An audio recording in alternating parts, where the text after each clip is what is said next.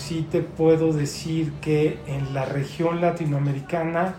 es algo, eh, eh, el negocio de, de, de, publicidad es algo que apenas se está iniciando. Empezó en Brasil,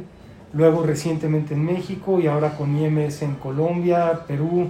eh, Argentina. Entonces es, es, es, apenas un servicio que estamos introduciendo en la región, de hecho. Y, y qué pena, acá insisto porque pues no quiero cometer imprecisiones, pero entonces básicamente ustedes pues ahora le van a abrir la puerta de pronto a, por ejemplo, a otras marcas para que entonces de manera más directa eh, anuncien por medio de TikTok. Es correcto, es, es, es, es una posibilidad que ya tienen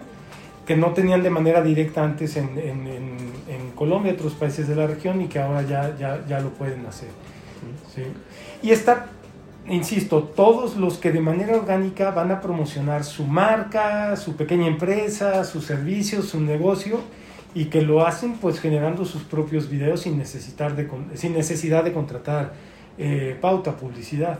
sienten que de pronto también entran como con un poco de ventaja a ofrecer publicidad pues con esa cantidad de, de, de personas que están ahí metidas? Pues yo creo que en realidad la ventaja que tenemos es que ofrecemos una plataforma de un uso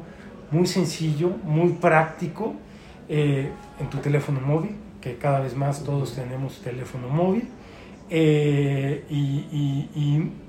el enfoque en la creatividad es lo que hemos visto que ha permitido a las marcas llegar a audiencias que antes no pensaban que podían llegar. Entonces,